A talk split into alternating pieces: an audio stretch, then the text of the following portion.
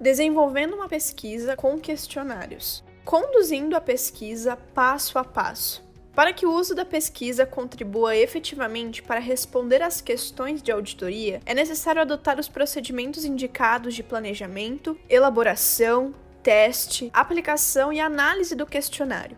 Seguir esses procedimentos aumenta a probabilidade de que a pesquisa tenha sucesso na coleta das informações necessárias para responder às questões de auditoria e que as informações tenham validade e confiabilidade. Então, vamos estabelecer o passo a passo de uma pesquisa por questionários. As medidas que devem ser executadas são as seguintes: definir a população-alvo e meio de aplicação, elaborar o questionário, realizar pré-teste do questionário valendo-se da ajuda de especialistas ou colegas, ajustar o questionário, realizar teste piloto com o mesmo público que será convidado a responder o questionário, fazer novo ajuste do questionário selecionar os pesquisados, divulgar a pesquisa ao público-alvo, treinar os aplicadores se for prevista a aplicação presencial, aplicar ou enviar os questionários, reaplicar ou reenviar os questionários para os não respondentes, digitar as respostas quando necessário, fazer a primeira tabulação e análise de consistência das respostas, tratar o problema de ausência de resposta, analisar os dados e as informações obtidas e reportar os resultados da pesquisa. Orientações para uma pesquisa de qualidade. Antes de iniciar o questionário, procure ter um bom diagnóstico da situação que está sendo estudada, por meio de consulta a especialistas, gestores, servidores e beneficiários. Procure endereçar os questionários para quem de fato detém as informações requeridas. Muitas vezes, é justificável enviar diferentes questionários para públicos distintos, ao enviar os questionários, defina um prazo para que seja respondido. Controle as unidades de pesquisa que não responderem e faça contato pelos meios disponíveis para que providenciem a resposta, reenviando o formulário. Baseie as perguntas na matriz de planejamento e tome cuidado para não fazer mais de uma pergunta em cada questão. O custo de desenvolvimento de uma pesquisa será tanto maior quanto menos for entendido o tema, quanto maior a dificuldade na identificação dos membros da população para a amostragem e quanto mais complexa a área a ser examinada. Quando a aplicação é presencial, é importante evitar a formulação de perguntas que dependam demais da memória. Além disso, deve-se procurar formular as perguntas levando em conta o público ao qual o questionário é direcionado.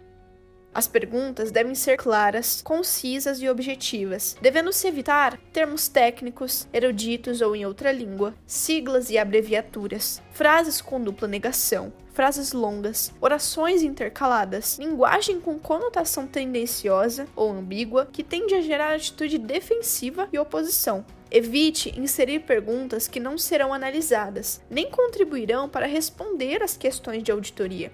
Outra dica importante é procurar não estender demasiadamente o questionário. Questionários curtos e sucintos têm muito mais chances de serem respondidos. Ao definir a quantidade de questionários que serão enviados, é importante calcular o tamanho da amostra necessária para que se possa extrapolar as conclusões para toda a população. As perguntas que admitem resposta única e possuem várias alternativas requerem um tratamento especial para determinar o tamanho da amostra. Já as perguntas que admitem múltiplas respostas são tratadas como uma sequência de perguntas que admitem respostas sim ou não. Se quiser saber como dimensionar o tamanho das amostras, consulte a seção para você que quer saber um pouco mais.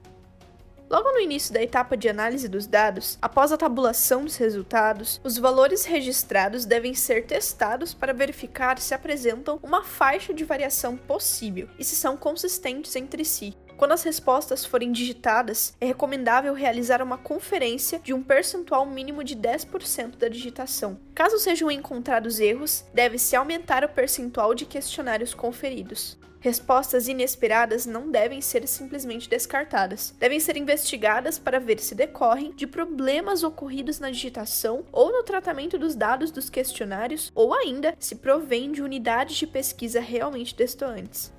Devemos dedicar atenção especial para evitar o cometimento de equívocos nas análises dos dados coletados. Não raramente, a imprensa divulga erros significativos de apresentação de resultados de pesquisa que decorrem de problemas na organização e manipulação dos dados. A reputação é o principal ativo de organizações como os tribunais de contas. Uma informação errada pode desacreditar todo o relatório de auditoria e colocar em jogo a credibilidade do órgão e dos seus demais trabalhos.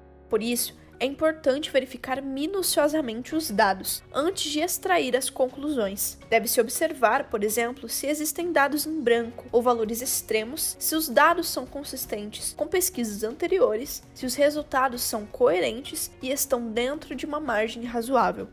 Tratando o problema da não resposta.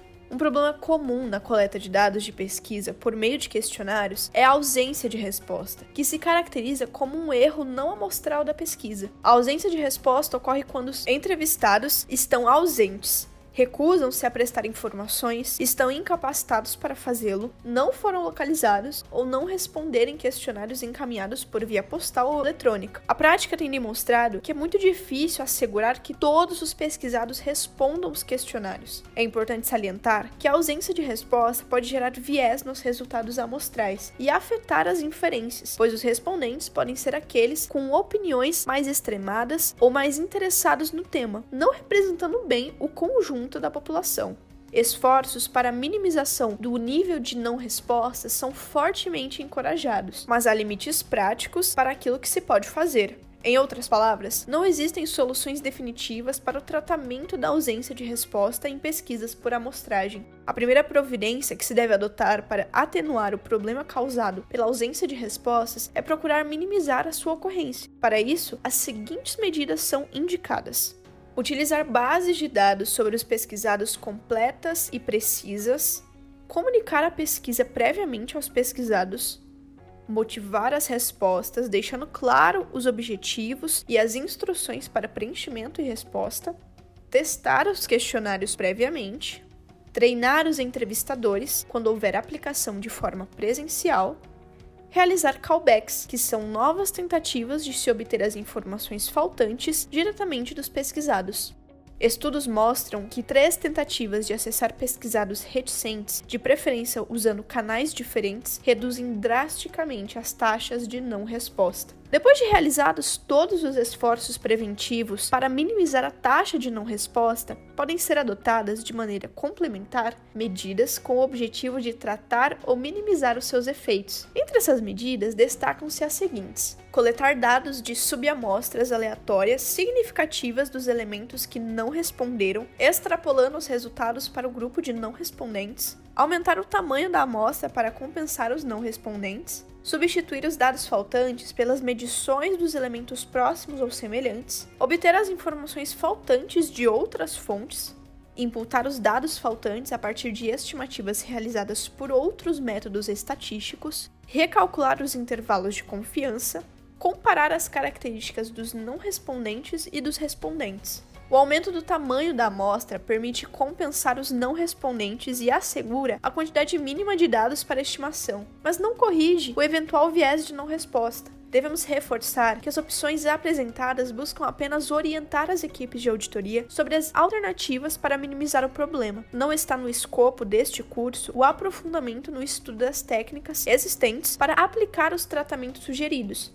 em caso de necessidade, aconselha-se que as equipes recorram inicialmente aos documentos técnicos do TCU, orientações para o uso de técnicas de amostragem probalística de 2018 e técnica de pesquisa para auditorias de 2019, cujos links constam das referências informadas anteriormente mas é relevante enfatizar que a equipe de auditoria deve deixar clara no relatório de auditoria todas as limitações decorrentes dos métodos empregados, inclusive das causadas pela ausência de resposta em pesquisas com questionários, assim como explicitar os métodos utilizados para tratar ou mitigar o problema.